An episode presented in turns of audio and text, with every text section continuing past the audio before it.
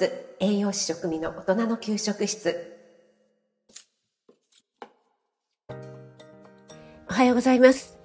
何か新しいことに挑戦したいあるいは現在チャレンジ真っ最中の大人世代にエールを送りたい特集ということで今日は4回目放送したいと思います。大人世代ということで非常にね年齢の幅も広いのでたくさんの方に聞いていただきまして本当にありがとうございます。もしまだ聞いてないよという方は1回目から3回目までのリンクを貼りますのでよかったら聞いてみていただけると嬉しいです。今日はわざと〇〇にするということでお話ししたいと思いますがこれは勉強の継続方法についてのお話です。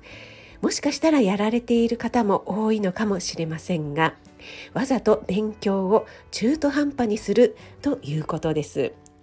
え、これ私はなかなかできなくて小さい頃から中途半端にしてはいけない、えー、何これ中途半端でちゃんと最後までやりなさいとかって言われませんでしたか？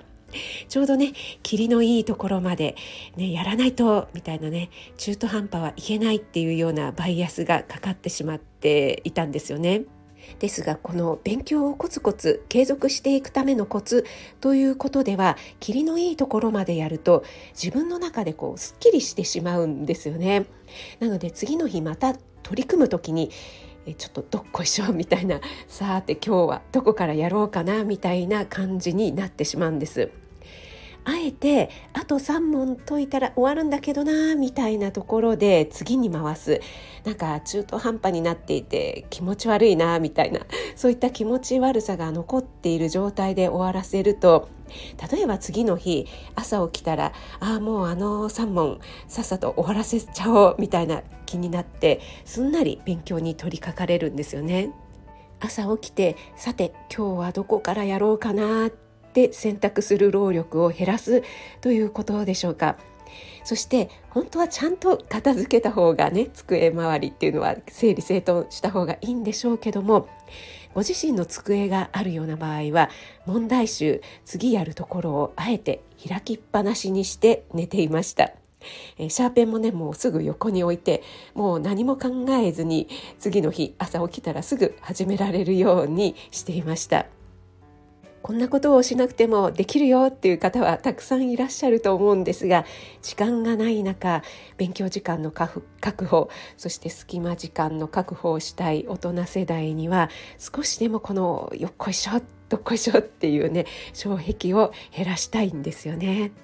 私は息子に小学生ぐらいの頃からずっともう机の上いつも出しっぱなしで片付けなさいよって言ってたんですよねこんなごちゃごちゃしてたらもう勉強する気にもならないでしょうって言ってたんですけどももしかしたらこうね何か勉強する問題集とかを開いておいた方が勉強しやすかったのかもしれないですね今思うとなんですけども。はい今日は大人世代にエールを送りたい特集4回目。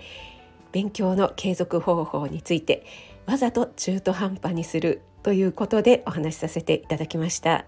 皆さんのご意見私はこんな風にやってますよ。やってましたよというのがありましたらまた教えていただけると嬉しいです。それでは今日も素敵な一日となりますように気をつけていってらっしゃい。